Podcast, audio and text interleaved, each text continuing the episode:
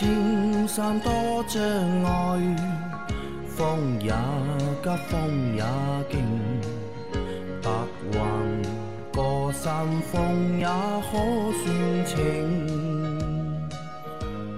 莫说水中多变幻，养车修车乐趣多，开车用车没烦恼。大家好，欢迎收听老秦汽修杂谈，我是老秦。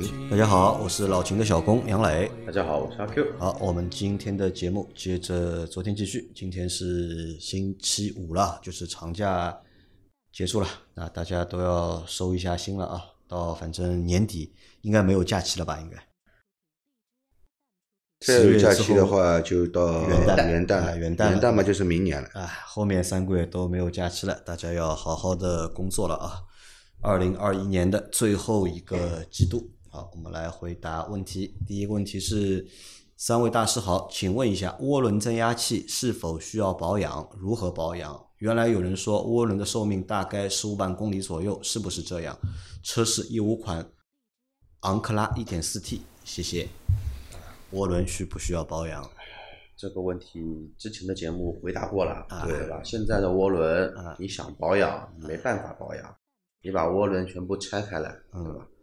没有，有有很多地方现在提供涡轮清洗服务，对吧？洗服务涡轮深度保养。不知道怎么清洗，就说的说说的正规一点啊，你要对涡轮好一些，要要让涡轮有更好的工作工作寿命。机油用全合成的，因为机油是干嘛的？涡轮增压里面的机油，涡涡轮增压器里面它有一个它有一个定子嘛，嗯这个定子的话呢，它是全幅的一个轴承，轴承靠什么东西来润滑，什么东西来散热？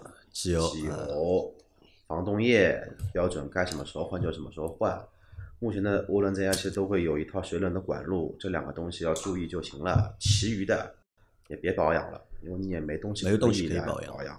然后涡轮增压器呢，现在的涡轮增压器，你真的说一定要保保养，实在想不出啊，对吧？像一些老的，像一些改装车，可能说他会把那个叫什么那个电子泄压阀改改成那个叫机械式泄泄压阀，但这个东西就不存在我们正常的用车的一个过程中了，对吧？还有就是我也不知道曾经哪位大师傅，不知道他还健在吧，说涡轮增压器的寿命只有十五万公里左右。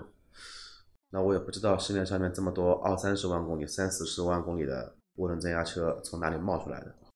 就拿上海来说吧，上海的出租车途安，从二点零一换成一点六，现在的话呢，新的出租车都是一点四 T 的带增压的无一点四 T 涡轮增压的手动挡，就途安 L。少说到现在已开了二十万公里了，我也没见过哪个师傅说要换涡涡轮增压器啊。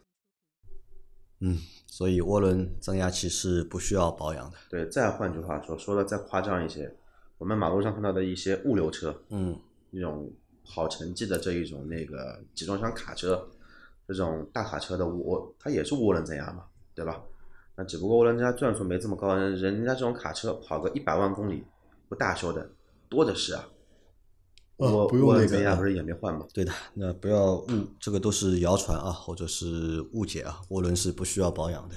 啊，涡轮没不需要特殊保养，嗯，好点的机油其实就跟我们的发动机一样，你只要换机油，嗯啊，没有什么特殊的保养。但是我们发动机还需要清洗积碳啊，对，洗洗喷油嘴啊。那涡轮就比较简单嘛，你它这个机机油要参与润滑，对吧？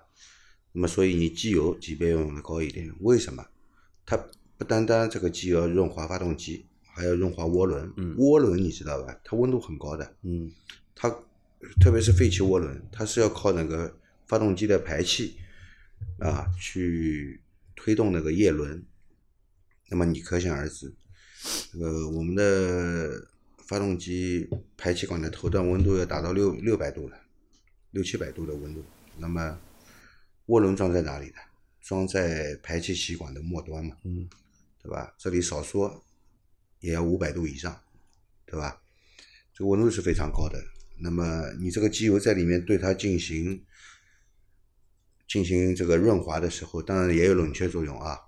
嗯，主要冷却是靠防冻液去冷却。嗯，那润滑呢就是靠机油。机油在这么高的温度下呢，你如果性能差的机油，它衰减的很快，就不能很好的去润滑啊。所以机油必须用级别高的。啊，涡轮发动机最好是用高级别的机油，原因也就在这里。然后发动防冻液呢，因为涡轮还需要冷却嘛，也就是靠我们那个防冻液去冷却它。而且这个你去观察它的那个润滑润滑道的油管以及这个散热的这个防冻液的水管都很细，其实流量不是很大的。对，嗯，所以防冻液要求也比较高，所以定期要更换防冻液啊。你防冻液变质了以后，这个肯定会对它的散热要造成影响的啊。所以唯一能保养的，也就是防冻液定期换，机油定期换啊，使用级别高一点的机油，好吧？好，再下一条，三位老板好，请教一个问题，我的车是二零零九年现代途胜自动挡二点零，行驶十一万公里，去年七月份在四 S 店换的转向机油，今天去四 S 店检查，发现前轮左右两个转向机漏油，应该说是渗油，检查转向机油壶液位，从去年七月份到现在大概漏了五毫米。但液位仍在正常范围内，请教一下这种情况该怎么处理？必须要换转向机吗？如果不换转向机，开车多注意液位，等液位低了就补一些，这样可以吗？主要是换转向机费用有点高，四 S 店告知大约五千块，车时间有点久，感觉不太合算。啊，转向机漏油，对吧？首先呢，转向机不是两个啊，转向机只有一个。那么你看到的两边是转向机的两边拉杆的部分，对吧？那么漏油呢，一般就是从这里漏出来的，渗出来，对吧？因为这个拉杆里面是有内球头，嗯啊，内球头里面还有油封，对吧？有的是油封损坏了，出现漏油的现象。那么方向机一旦漏油的呢，这个换油封修呢，其实意义不大，嗯，如果修好了以后，这个能用多长时间没保证，可能短期内又会出现漏油的问题，所以建议还是更换，好吧？那么你初期漏油，它这个不严重的情况下，你这个助力转向油消耗量也不大的话呢，你可以经常检查，液位低了以后呢，你及时补充，及时补就可以了。啊，问题不大。但是长远来说，你这个是要更换的，要更换，长远的话要更换。对的。但如果他现在不想换的话，少一点就补一点，少一点就补一点，也可以，暂时可以，暂时可以。暂时是可以。好的啊，再下一条，大佬们好，车之前车之前门碰了一下冬季，对吧？做完漆之后一段时间，很容易出现稍微发黄的水印，很难清洗。这是否跟做的车漆有关系？这水印有什么好办法去处理吗？还有什么季节适合做车漆，对吧？谢谢解答。副车白色的珍珠漆。啊，做油漆呢，标准来说呢，这个不分季节，不分季节，因为做油漆都是在烤房里面做的，哪怕是冬季，烤房里面也是温暖的，嗯，对吧？所以说你不要认为这个冬季不适合做油漆，好吧？有水印，有水印呢，这个油漆有问题，没做好，对吧？没做好，啊，不是油漆问题，就是油漆工的问题，嗯，反正肯定是有问题的。但是珍珠白呢，特别容易出现这些色差，嗯，特别容易出现这种色差。珍珠白这个东西，我跟你说啊，会发黄的，时间长了。啊，一是时间长会发黄，就是看你这个漆本身的质量了。你是漆的质量如果不好的话呢，泛黄的更快，对吧？质量如果好的话呢，那么就跟你原车漆其实差不了，差不了多少啊。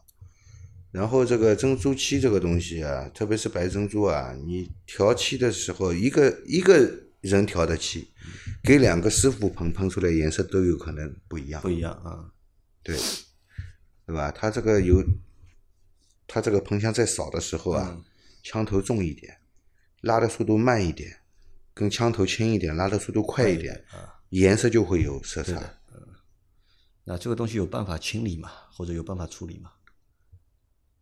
弄不了，弄不了弄不了。它发黄了，其实就是油油漆发黄。啊，这个没办法啊。来，再下一条。三位大师好，我的传奇 GS 四上周日周一早晨起来时，第一次发动时整个仪表盘黑掉，发动不了。拔掉行车记录仪，关掉收音机，第二次启动能启动，但时间比较长，大概两到三秒左右的时间。到周二早上时，拔掉行车记录仪，关收音机，启动时观察电压从十一十二点三伏掉到十一点一伏。仪表盘马上要黑时，发动机能起来，我判断是电瓶不好了，打算换电瓶。但这两天早上每次都能顺利启动，仪表盘不会黑，不会黑，时间还是要两到三秒左右，时间是大概估计的，反正是比去年慢。这种情况是不是电瓶性能不好了？需要马上更换电瓶吗？如果不更换电瓶，会对电路系统、芯片、发动机？影响吗，它启动慢，对吧？有黑屏，启动困难，启动困难，冷车启动困难，冷车启动困难呢？这个你说与电瓶有没有关系？那么有一定的关系的，因为你电瓶性能下降了以后呢，这个启动电机工作无力，启动也困难，对吧？但是从你描述的情况来看啊，这个你打开电源，它电瓶在十二点三伏，嗯，对吧？这个还是在一个。正常的范围内，然后你启动的时候，它还有十一点一伏。嗯，一般电瓶在良好状态嘛，也就在十一伏以上。嗯，你这个启动的时候的电压还是在十一伏以上的呢，蛮难判断为这个是电瓶的性能问题。嗯，对吧？嗯，那有可能是什么问题？这个也不好说，也不好说。这个也不好说啊，你。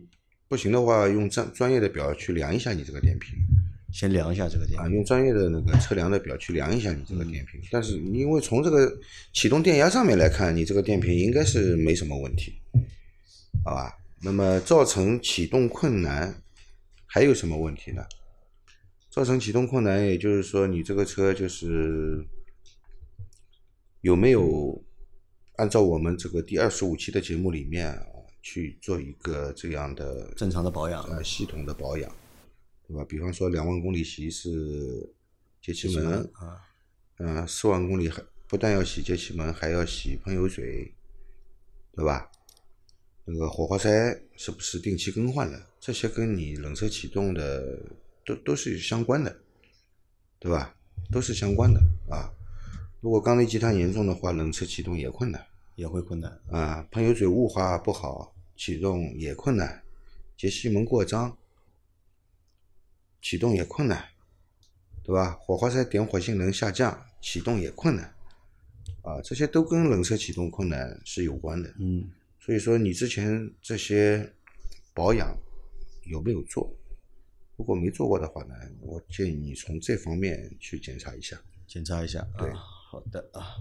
那如果是电瓶问题的话，会对电路系统啊、芯片啊、发动机造成影响吗？嗯，不会的，除非你电瓶开路。嗯，除非你电瓶开路正常没电，嗯，只是说你的所有的用电设备不能用。嗯，你只有用，你只有什么呢？你只有那个电瓶内部短路了，瞬间它释放更高的那个电压了，那会击穿你的电脑板，啊，击穿你的线路。但是这一块的话呢，也不用担心，一旦说你的主线线路大到一定的程度的话。有保险丝的呀，嗯，要坏也是先坏保险丝啊。好的啊，再下一条，三位老友好，想给老家小镇的父母换辆车，预算十二万落地，国产 SUV，想中高配置，舒适性好一些，带主动安全，老人家反应慢，另外质量稳定，维修保养方便，品牌无所谓，油耗也无所谓，一年也就几千公里啊。看了瑞虎七 Plus，星途追风。东风日产启辰大 V，五菱星辰，比亚迪宋，吉利博越，长安 CS 七五，哈弗 H 六，眼花，求教 选哪个合适？多 谢多谢。嗯，你说了这么大一大堆车型的话，这个其实啊，你看啊，它的要求很简单，对吧？油耗它没有所谓，对吧？然后只是要求质量稳定，维修保养方便，对吧？带主动安全。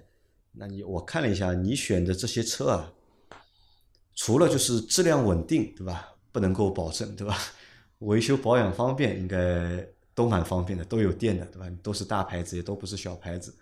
其他的你选的这些车都能够符合你的这个要求，对吧？那我觉得你可能要选什么，就选一下就是你老家就是你父母所在地方要有这个 4S 店，不要跑很远去买这个车，到时候万一要保养啊、修啊，因为店不在家里附近，那这个可能会比较麻烦一点，对吧？这个是你可以选的一个方式，因为你说这些品牌，奇瑞也好，对吧？长城也好，包括长安也好，哈弗也好，都不错，对吧？至于说哪个更好嘛，因为每个人的需求可能会不一样，可能会有不同的选择。但从你的角度，可能是要以就是使用方便的角度去考虑，对吧？我那你我建议你选一个就是你家附近有的店，对吧？或者在你家父母住的那个城市里面有的这个店有就可以了，对吧？你说因为你是老家小镇嘛，对吧？因为不一定所有的就是四 S 店都在你那个小镇上面都有，可能你还要跑去。更大的城市去买这个车，那这个会比较麻烦一点。那你就看你你的那个最近的一个品牌的四 S 店在哪？既然这些你都能选嘛，嗯，对吧？你挑你这个以后维修保养方便的地方去，近一点的，你别到时候保养一下要跑个一百多公里就没意思，这个太麻烦了，对对吧？还有嘛，就是你也可以把这些车的照片，对吧？给你父母看一看，看看他们喜欢哪个样子的，因为毕竟给父母买车嘛。选一个他们喜欢的样子，对，也比较重要一点嘛。对，好，再往下走啊，又来问问题了。一直想买一个行车记录仪，之前发现有些车在行车过程中遇到稍大的颠簸时，行车记录仪会有提示音出来，这。个一般是什么意思？另外问一下，一般行车记录仪是不是熄火后就停止工作了？如果我车在熄火停车的状态下遇到其他车辆的碰撞，是不是行车记录仪也不会启动并记录下之后的一段时间？一两个关于行车记录仪的问题啊。第一个问题是车遇到稍大的颠簸时。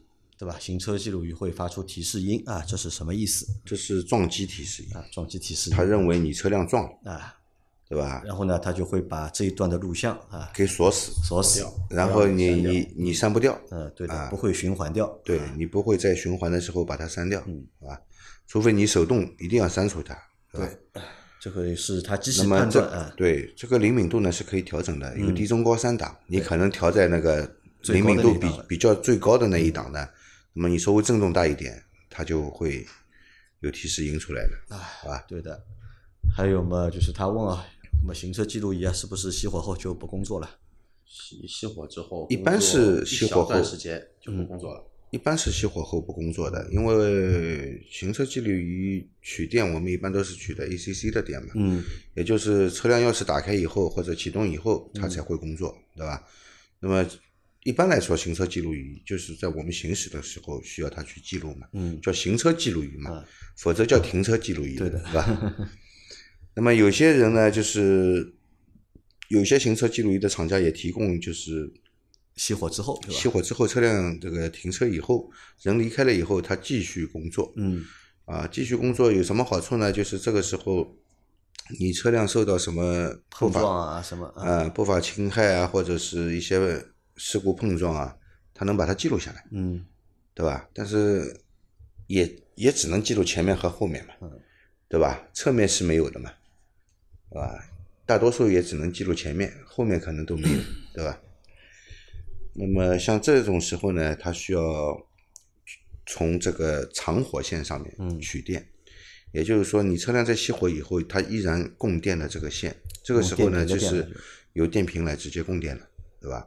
但是这样有好处也有坏处，嗯，啊，好处是就是停车以后也有监控，嗯，坏处呢是电瓶的电耗完了，啊，耗完了以后你电瓶更加容易提早结束寿命，你下一次再去启动的时候，可能造成你车辆根本无法启动，嗯，所以呢，为了避免这个你停车长时间停车以后车辆无法启动的这个问题呢。呃，就配了一个降压线，降压线啊啊，当你的电瓶的电压下降到一定，比方说十二伏或者是一点五伏，对吧？它就开始切断电源，嗯啊，不让你行车记录仪工作了。为为了保证这个电瓶里面有电，让你第二次启动。嗯，那么像这样的话呢，其实如果你车辆车上的电瓶不是很大，啊，然后或者是电瓶已经用了一段比较长的时间，那么其实你这个行车记录仪，即便是你用这个降压线让它停车工作，它也工作不了多长时间。意义不是很大，其实。对的，也给你两个建议啊，就是一个建议是，如果你使用行车记录仪的话，对吧？呃，记得把这个声音记录关掉，因为很多小伙伴就是使用那个停车记录仪啊，是不关声音的。这个建议把声音关掉，那这是第一个建议。第二个建议呢，如果你担心啊，就是你停车之后，对吧？熄火之后车发生状况呢，就你尽量把车停在有监控的地方，监控可以看得到的地方。那其实就有没有行车记录仪就没有关系了嘛，对吧？如果你的车真的被碰了或者被砸了，你能够看到那个就是监控，对吧？这个停车范围内是有监控的，你可以去调那个监控可以看嘛。这其实也是很方便的一件事情，好吧？再下一条，三位老师好。关于大灯高度调节，如果没有标配的话，是不是就永远是固定角度了？另外，ISO Fix 接口啊，在使用时有没有儿童重量限制之类的使用标准？谢谢啊。两个问题对吧？第一个问题是大灯高度调节啊，呃，如果你车里面没有那个主动调节的那个按钮，嗯车子也不带什么自动水平调的，嗯那么你可以找一把，一般是十字的，那个那个那个十字螺丝刀，不一定十字，也有内六角的。哦，那个就比较变变态了。反正在你的大灯上面可以找到什么呢？可以找到一个大灯调节的地方，拿一个工具进去，然后正向转、逆向转，就是调节它的高低，可以自己手动来调节调。啊，这个东西好像所有车都都有。都可以调的，都可以调的，都可以啊调的。好，那还有一个问题是关于 ISO 的 Fix 的一个这个接口啊，嗯，是绑那个儿童座椅用的嘛，对吧？这个对儿童重量限制有标准吗？它就是固定那个儿童座椅嘛，嗯，重量上面一般来说，按照这个标准的话，零到十八公斤十，八公斤，这个零到十八公斤是指这个安全座椅的重量，还是小朋友的一个重量？小朋友的重量。小朋友的重量啊，就大一点就还不不行对吧？我倒认为不一样，它本身就是个锚点。啊，锚点的话，也就等于它是车子里面比较坚硬的一个部分，甚至于说有一些车子它不是在车身上会有个二维码嘛，嗯车身结构里面哪块是高强度钢，ISOFIX 里面的话呢，这一块钢材它不是超强度，但是也是那种基本上是六七百块的这种钢，嗯，比那种蒙皮应该要硬一些。这个我们也不是很懂啊，到时候查一下再。按照这个标准，它是零到十八公斤的。零到十八公斤，对，好，再下一条，国庆快乐，三位老师好啊！请教阿 Q，奔驰 C 二六零 L，一九年十月买的车，请教一，这车建议买延保吗？啥时候买？明年十月买吗？大概费用要多少？二，冷车开动总有咕的声音，感觉是刹车没放的声音，这和天气有关。天气湿润，声音响，开一段就没了。天气晴朗就好很多。这是奔驰的高科技天气预报吗？对吧？新车就有，大概啥问题？可以申请保修吗？谢谢，祝节目长红啊！两个问题啊，第一个问题是延保，这个车建议不建议买延保？奔驰的 C 二六零 L 呃，很难说，很难说说很难说？如果说你要买到奔驰的原厂质保，你每家四 S 店都可以用的情况下，嗯呃，基本上的话呢，延保两，最多也就延保两年吧。嗯你说质保是五年，嗯大概万把来块钱，一万出点头，然一年后对，呃，两两年在一块儿，两年一万多，然后你买这个延保是为了什么呢？是为了赌一样东西，会赌四十八伏电机是不是会有啊问题在在里头？但是你单独换个四十八伏电机的话呢，基本上也就一万多块钱。嗯呃，四十八伏电机对应的锂电池的话呢，相对来说坏的可能性会比较小，但四十八伏电机坏的可能性会比较大。啊，它是一点五 T 加那一点五个 T 四八伏的，加嗯轻混的，然后这么一套动力，所以说那个是不是要买？然后我只能告诉你什么呢？我只能告诉你买要买哪一种，不要去买那一种四 S 店提供的集的，团自营的那个延保，要买就买厂方的延保，买厂方的整车延保，不要去买集团用的啊。这个在要重要的说，为什么呢？因为集团自营的话呢，它也是赌一个概率在。嗯然后的话呢，现在是推销你买延保可能会有很多的一些附赠品在里头，但是不代表说你之后真的遇到了这么一些故障，他们会很爽气的去理赔。嗯，毕竟真金白银是他们自己来掏的。啊，就一定要买奔驰集团出的、品牌出的或者厂家出的那个延保的延延保保的一个东西在，好吗？然后买不买的话，你自己做一个决定，那取决于你这个车想开多久。嗯，好的，那这是第一个问题。大家的第二个问题是啊，他觉得 奔驰的车有高科技，对吧？有天气预报功能，在天气就是湿润的时候，对吧？湿润的时候，它启动，对吧？会有“啵”的一声，对吧？刹车的声音，对吧？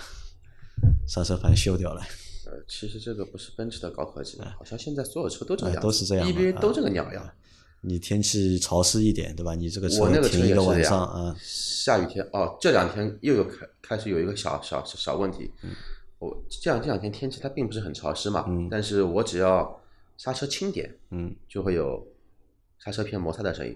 我在想，是不是两万公里多了，刹车片要换了？因为奔驰片子比较偏偏软嘛，我平时开车也比较的猛一些，刹车用的也比较多多一些。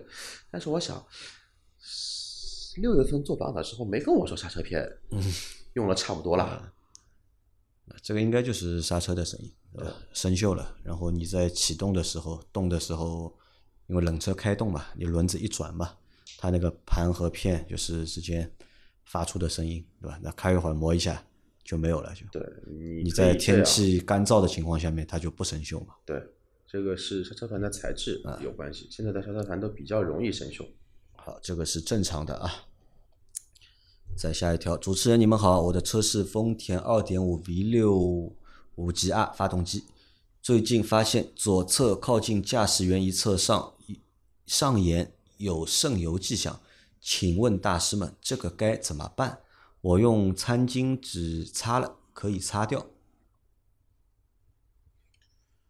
气门室盖垫开始渗油了，气门室盖垫开始渗油，这个是二点五 V 六的发动机的一个通病。通病。通病。对，时间长了以后会出现这种问题的。啊，那么要更换气门室盖垫。嗯，要换气门室盖垫了。对的，啊这是一个正常的通病，对吧？或者是一个常见的通病啊。好，再下一条，老金你好，老杨好，邻居在二手市场八千块买的二零零七年的老马六自动挡二点零的发动机，前段时间我开在我们镇上加油站加了一百块钱的油，去了趟县城，回来刚好一百公里，燃油表又回到了没有加油之前的那个点。山区道路虽然有些坡度，路况还算可以。机油在外边路边换过一百八十块钱的，他这个车还有没有必要开下去？他打算再用两年，究竟还能不能用两年？还有就是他这台老车已经一万七千公里，应该是七万公里吧？下坡往左转弯时，叶子板传来明显的金属敲击声，究竟是什么问题？什么原因导致油耗一块钱一公里啊？还有没有维修价值？首先，十七万公里的老马六那嗯一个二点零的发动机，对于它这个发动机正常保养的来说，不不可以说是当打之年。对的，不算高龄啊，呃，前提条件是正常保养根据。我们的节目二十五期的节目正常保养的情况下，嗯我那台福克斯开了十九万公里，也没有一点烧机油啊。嗯，卖的时候是十九万两千多公里，嗯没烧过一点机油，都很正常的，他现在油耗高嘛，对吧？油耗高。加了一百块钱，对吧？跑了一百公里，对吧？又回到了加油之前的那个点。首先啊，你走山路油耗肯定高的，嗯，对的，对吧？跟平路是不一样的，一会儿上坡一会儿下坡，对吧？油耗肯定高的。第二，你这个车，你保养一次也就一百多块钱，嗯你那个机油会好吗？对吧？你用这种机油的话，你还指望油耗低？嗯所以说，你你油耗高有两个原因，一个是你走山路，嗯，第二你用的机油啊太差了车本身保养不好嘛，啊。对吧？那他在问啊，这个车有没有必要再开下去，对吧？阿 Q 觉得呢，这个车有必要开下去吗？二零零七既然买回来八千块买回来的，有既然买回来了，又经常跑山路，就证明什么呢？当地对于二手车的环保其实要求不是这么高。嗯呃，十零七年的车，十四年的车，马上到一年两检了，嗯你有必要开吗？你觉得能开就开呗，嗯，因为相对来说，你这个车，这个要什么呢？要说到二手车整整整备，整备啊就特别是对于这一些上了年纪的一些，相对来说车况不是太好的老车，其实整备远比你买这个车来的要花整备的成本要比他这个车的贵啊，成本要不一定。会高，但是的话呢，你要花很多的精力在里头。首先你说这个车油耗高嘛，用的机油也比较差，那你如如如果是我的话，我会怎么做？如果这个车是我的话，那开到老秦店店里面呃，全套来一下？，我自己先看一下，我操，打开一下机油盖，拿个手电筒照一下，对吧？里面如果油泥不多的，那还万幸；如果里面油油泥很多的，那就直接抬缸全部都洗一遍呗。洗一遍之后，能确保什么呢？能确保发动机这一块完全没没问题。嗯，毛病。然后的话，那自动挡的车油耗高，还要再看什么呢？变速箱，变速箱油有没有换过，对吧？然后再如果说变速箱油放出来的话，里面有很多金属碎屑，那这个时候我会考虑这个车到底要不要修了。那如如果说放出来油只是脏，那就换一遍油。油换完之后的话，像他说的下坡左转弯叶子板会传来明显金属撞击声，大多数什么呢？大多数就是塔顶这一块，或者说是小吊杆这这一块，因为只有这两个东西，或者说摆臂的衬衬套，只有这些橡胶件，时间久了老老化了，你遇到坑洼不平的地方会有这种金属撞击声。橡胶件，如果说你这个车只想开两两年，副厂件副厂件，品牌件搞一套，马六不贵的，马六其实现在很便宜的，一套摆臂两个一对，应该也就大几百块钱，所以费用还是挺低的。全部检查完弄完之后，你再开，你开个两年，你别你别说开两年，车子开到三十万公里都没毛病。那你算一下，这样准备一下多少钱？如果说发动机打开了干净的情况下，啊，不需要大修，发动机在不需要大修的情不不需要，开缸的情情啊情况下，他八千块买来，花个两三千，花个三千块钱左右，全部弄一下，基础东西弄一下，没什么大大问题。哦，不对，还不够啊，我觉得不够，够三千块怎么可能怎么够啊？可能够呢？三千块钱，对吧？如果不大修的话，你橡胶件换一遍，橡胶件那有些就不换了呀，有些就不换，对吧？坏了就换了呀。你要如果说完全是整备翻新翻新这个过程的话，那基本上就是它这个金额翻一个倍，八千买来一万五整修一下，那是够了。我觉得至少要花个八千，也就八千块买的，啊就随便开吧，啊开到哪天啊就一块钱一公里就开完这。反正开到哪天趴下来就算了。好，老秦觉得也没有修的必要了，对吧？就反正继续开。啊啊，这个已经是最后一条了啊，没有了。好了，我们把上一周收到的所有问题都回答完毕了，好吧？大家有任何关于养车、用车、修车的问题，可以留言在我们节目最新一期的下方，我们会在下周的节目里面一一给大家解答。我们下周再见。拜拜。拜拜。